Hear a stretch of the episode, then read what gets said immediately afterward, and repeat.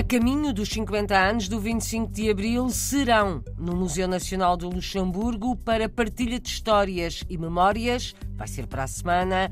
Convite feito a portugueses e cidadãos das ex-colónias.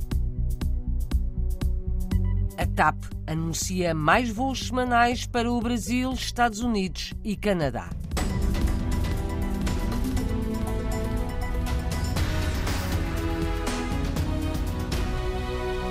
É um desafio a portugueses no Luxemburgo, portugueses e cidadãos das ex-colónias. Tendo em vista os 50 anos do 25 de Abril, o Museu Nacional de Arqueologia, História e Arte organiza um serão de convívio e partilha de memórias sobre a viragem histórica em Portugal da queda do Estado Novo à instauração da democracia. Vai ser a 5 de outubro. A ideia é a partilha de histórias e testemunhos, diz Sónia da Silva, do Gabinete de Comunicação do Museu Nacional do Luxemburgo. Queremos proporcionar uma, uma, conversa com todas as pessoas que viveram de perto esta viragem histórica e que gostariam de falar sobre as questões relacionadas com o regime salazarista ou com, com as guerras coloniais sustentadas por Portugal em África. O desafio para contar histórias relativas ao 25 de Abril há quase 50 anos, em Portugal, o Museu Nacional de Arqueologia, História e Arte do Luxemburgo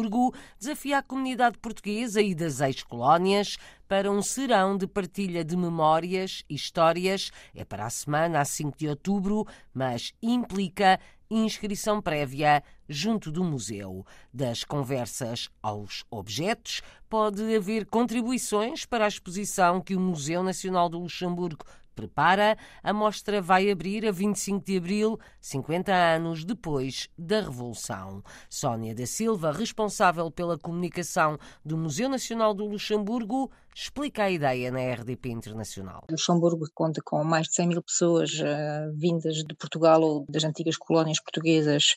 Uh, desejamos uh, organizar uma grande exposição sobre a queda do Estado Novo em Portugal, vista de uma perspectiva luxemburguesa. Vamos abrir essa exposição precisamente dia 25 de abril de 2024. O objetivo desta exposição é, de facto, reforçar a memória, mas também evidenciar laços bilaterais que muitas vezes são conhecidos do ponto de vista económico, mas não tanto a nível diplomático, a nível associativo, a nível uh, do ponto de vista do, do, do, sindicato. Há com certeza hum, importantes uh, revelações a fazer nesse sentido e enfatizar também a, a, relevância destes movimentos uh, no, no, processo de, de democrático e também no percurso migratório dessas pessoas. Ver em que medida eventualmente pessoas das antigas colónias portuguesas tenham finalmente chegado ao Luxemburgo e como, por que razões. Para além do que o próprio museu está a preparar, eh, estão também a apelar a testemunhos vivos, não é? De pessoas que deem o seu testemunho. Exatamente. Como sabemos, o museu muitas vezes é, é, um, é um, santuário e com, com este convívio queremos uh, quebrar barreiras e chamar as pessoas a vir a frequentar esta instituição cultural e, e no âmbito deste, deste serão queremos proporcionar uma, uma, conversa com todas as pessoas que viveram de perto esta viragem histórica e que gostariam de falar sobre as questões relacionadas com o regime salazarista ou com, com as guerras coloniais sustentadas por Portugal em África. A ideia é apenas um serão de partilha de histórias ou, eventualmente, daí pode resultar algo que verta para a exposição que vai celebrar os 50 anos do 25 de Abril? A ideia é começar por uh, divulgar já o nosso apelo, porque eu penso que hum, é por vezes difícil chegar à, à, comunidade portuguesa quando se trabalha numa instituição pública, isso é a nossa primeira preocupação. Depois deste convívio, esperamos que a, hum, a mensagem seja ainda mais divulgada no meio da, da comunidade e o objetivo realmente não é só recolher testemunhos, mas também objetos, porque nós estamos numa fase onde já recolhemos muitos documentos, mas para construir uma exposição precisamos de objetos para ser a narrativa da exposição e também ter uh, testemunhos, se calhar mais uh, relatos mais pessoais uh, que venham acrescentar uma dimensão mais humana à, à, exposição. Quem estiver interessado em participar, o que é que deve fazer? Simplesmente inscrever-se, não é dia 5 de outubro, é data simbólica Dia da República em Portugal e queremos então simplesmente que as pessoas se inscrevam, venham, podem trazer já um objeto, uma fotografia, um documento e a partir daí vamos contactar as pessoas para ver em que medida esse objeto realmente pode acrescentar uma mais-valia ao nosso projeto. Um serão a 5 de outubro para a partilha de histórias, memórias, talvez objetos ou documentos relativos ao 25 de Abril em Portugal, iniciativa do Museu Nacional do Luxemburgo, onde Sónia da Silva é responsável pela comunicação. O museu prepara uma exposição para abrir nos 50 anos do 25 de Abril, no próximo ano. Na Suíça, a coordenação do ensino de português também está a organizar atividades para a celebração dos 50 anos do 25 de Abril. A professora e coordenadora Lourdes Gonçalves explica na RDP Internacional que o projeto quer envolver as famílias dos alunos de português na Suíça. Começámos já a desenvolver um projeto que se chama Cidadania Participativa que tenta envolver também as famílias naquilo que é o processo de negociação e decisão política, que vai culminar na celebração dos 50 anos de 25 de Abril em Renan e vamos ter jovens a mostrarem quais foram os temas que discutiram, como é que chegaram a determinadas decisões, naturalmente com temas e discussões adequadas a cada faixa etária.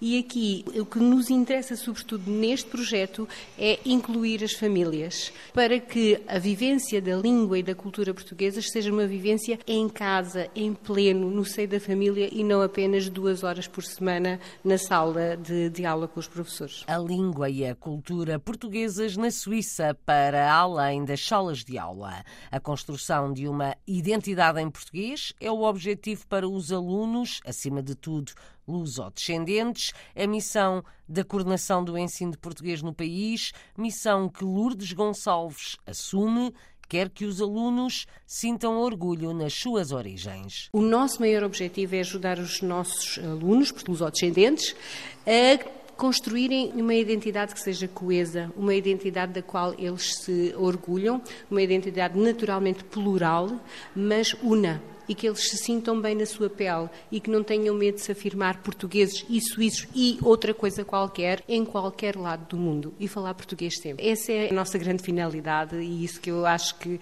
todos os professores tendem a fazer e nunca esquecem. É sentir-se bem enquanto português e enquanto outra coisa também. Lourdes Gonçalves, professora e coordenadora do ensino de português na Suíça, ao serviço do Instituto Camões, são mais de 7 mil os estudantes de língua portuguesa no país. Neste ano letivo, duplica o número de bolsas de estudo que o Estado português atribui a estudantes dos países africanos de língua portuguesa, Timor-Leste e mais alguns países parceiros de Portugal.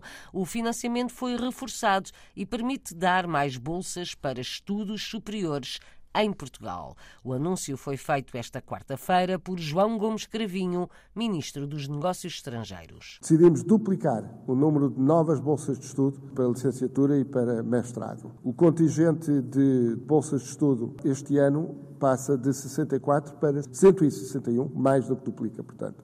Este esforço muito significativo resulta de uma parceria com o Ministério de Ciência, Tecnologia e Ensino Superior, mas também beneficia do aumento este ano de 20 para 40 milhões de euros da verba afeta a programas, projetos e ações de cooperação para o desenvolvimento no quadro do Instituto Camões. Deste aumento poderão beneficiar os estudantes provenientes de países prioritários para a cooperação portuguesa, como são evidentemente os PALOP e Timor-Leste, mas também jovens oriundos de outros países parceiros de Portugal, na América Latina, no Norte da África ou na África Ocidental.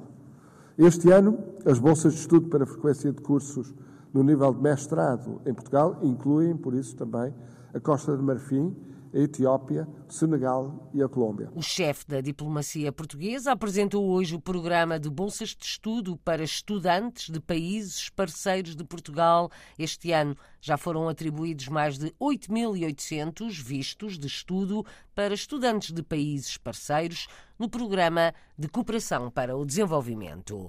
Este ano, a TAP transportou mais de um milhão de passageiros nas rotas com a América do Norte, Estados Unidos e Canadá. A informação foi divulgada ontem pela companhia aérea.